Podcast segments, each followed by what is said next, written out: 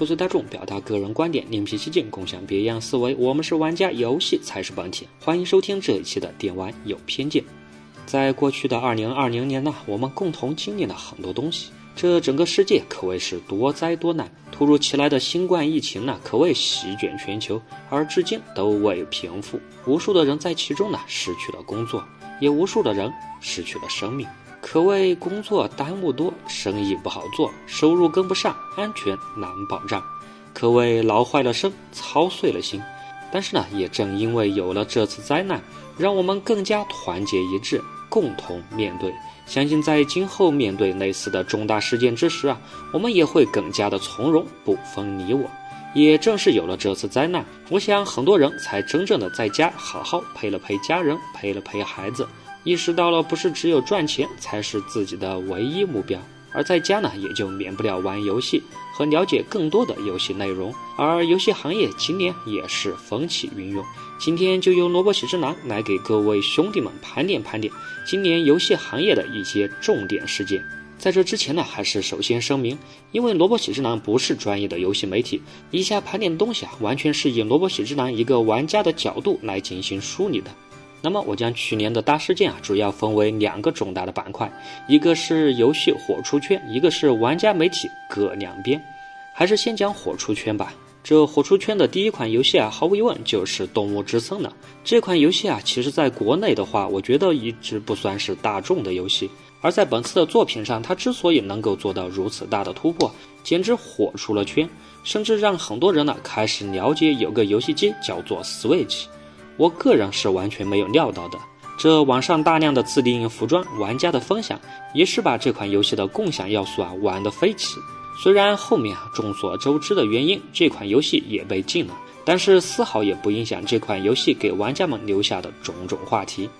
另外一个就是健身环大冒险了，我觉得这款游戏简直我都不想提了，一个可以说是完全轻度向的休闲游戏，它也能火出了圈。尤其是呢，一众明星开始直播玩这款游戏之后啊，甚至直接让这款游戏的价格啊一度炒到了一千多块钱，甚至直接还抢不到。而在萝卜喜之郎个人实际上手之后啊，这款游戏啊也确实有很多有趣的地方。而重点是啊，这款游戏也不仅仅是有趣而已，其实这个游戏中的每一个健身的动作啊，都是经过了考究的，而这就更加的难得了。总结一下这两款火出圈的游戏，它们都有一个共同的特点。那就是他们都不算是什么超级三 A 大作，制作经费啊也非常的有限，但是他们也确实足够的特别、清新、可爱，且上手简单，富有感染力和传播力。也许今后像这样可以让玩家乐于分享的游戏也会越来的越多。好游戏多种多样，这并非是一定要有连水的倒影都要吹毛求疵一番的游戏才能让玩家玩得过瘾。而同时呢，今后的游戏行业，我想也一定会更加的重视营销，在包装宣传上投入更多的成本。这也许是坏事，会让整个行业的风气啊更加浮躁，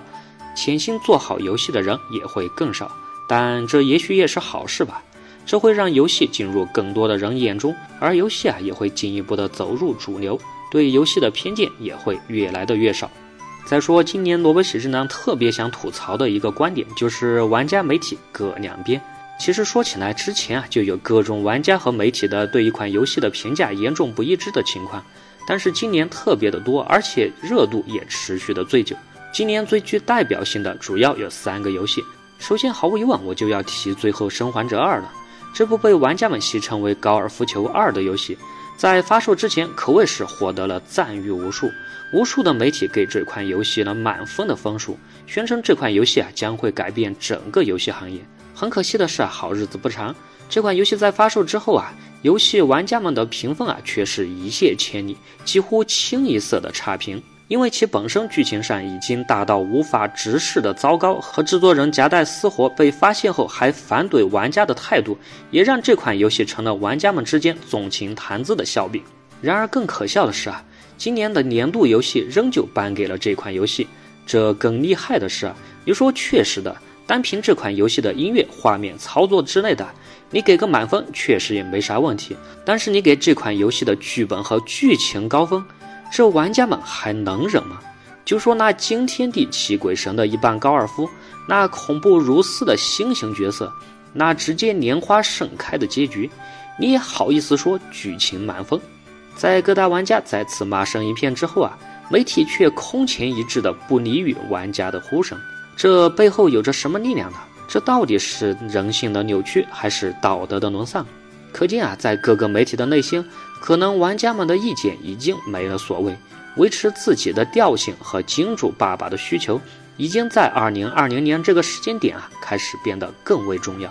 而第二个有代表性的游戏就是《原神》了。这款游戏在之前的节目中也已经说的太多，不管是一开始这款游戏的抄袭风波，再到米卫兵的四处招黑，你还有接连的负面营销。直到最近阎王爷的宣传造假、强度风波、新角色能力拆开抽的骚操作，还有新地图的质疑等等等等，这时时刻刻都在揭示着这款游戏的营销团队啊，真的是会挑起事端，不管好事还是坏事，总之我就一个劲的炒，只要有了热度，就有了一切。再加上这仿佛就是从肖战粉丝直接移植过来的米卫兵的战斗力啊，也真的是太可怕了。直接让这款游戏充满了流量，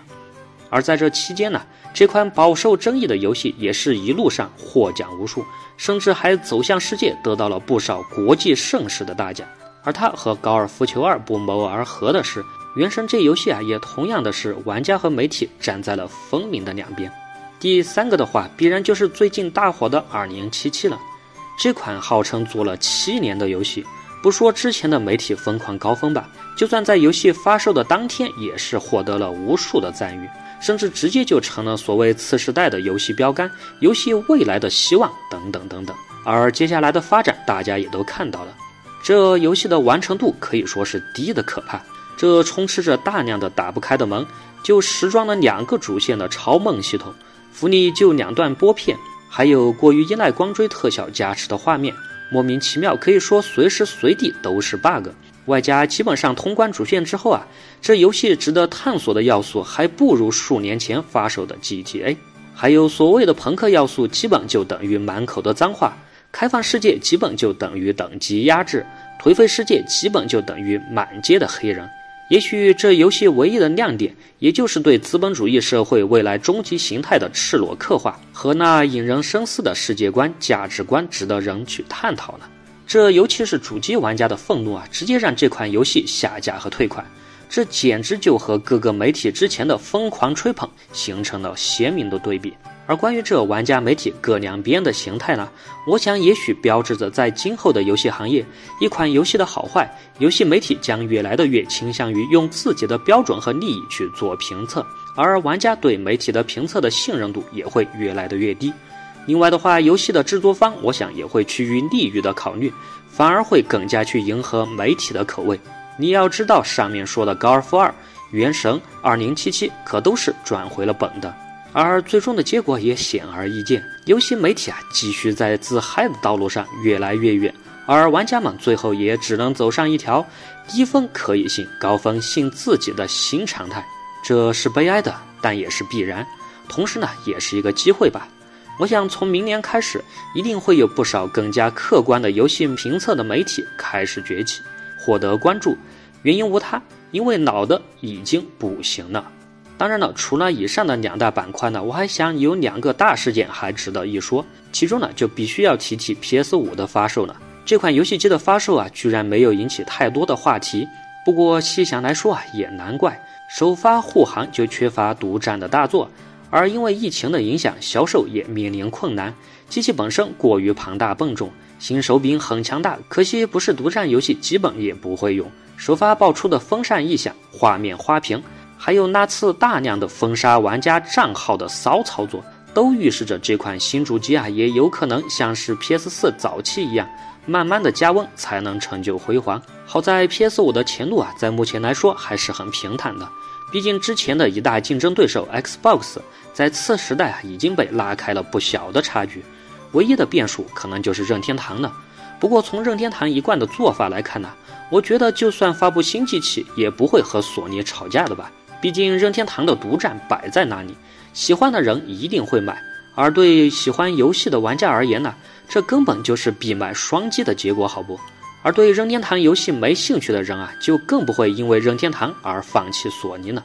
在最后的一个大点事件，我必须要提提《黑神话：悟空》事件。这款仅仅是靠着一个拨片就吸粉无数的游戏，让几乎所有的人直接原地飞升的游戏，承载了太多国人对属于自己原创三 A 大作的期望，可以说直接将国产游戏的整体质量给抬高了一大截。而我作为一名普通的玩家，我也深深的希望这款游戏能够不负众望，担得起大家的赞誉和鼓励。然而呢，我也正为一个玩了太多的游戏普通玩家。我也深深的表示担忧，因为说到底，这仅仅是一款新的原创游戏而已。想靠单单的一款游戏，就真能扛得住国产游戏的大旗吗？难道这款游戏就真能成为国产游戏行业的三体吗？其实冷静下来之后啊，单从播片的质量来分析，这款《黑神话》也仅仅是达到了国际高质量游戏的水准和行列而已。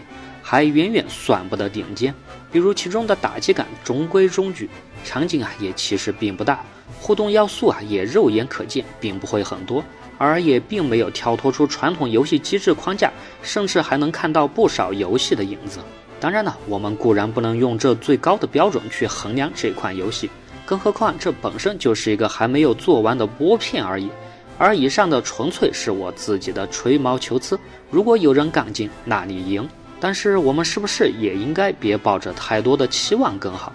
有时候啊，彼此互相留一点空间，才能过得更好。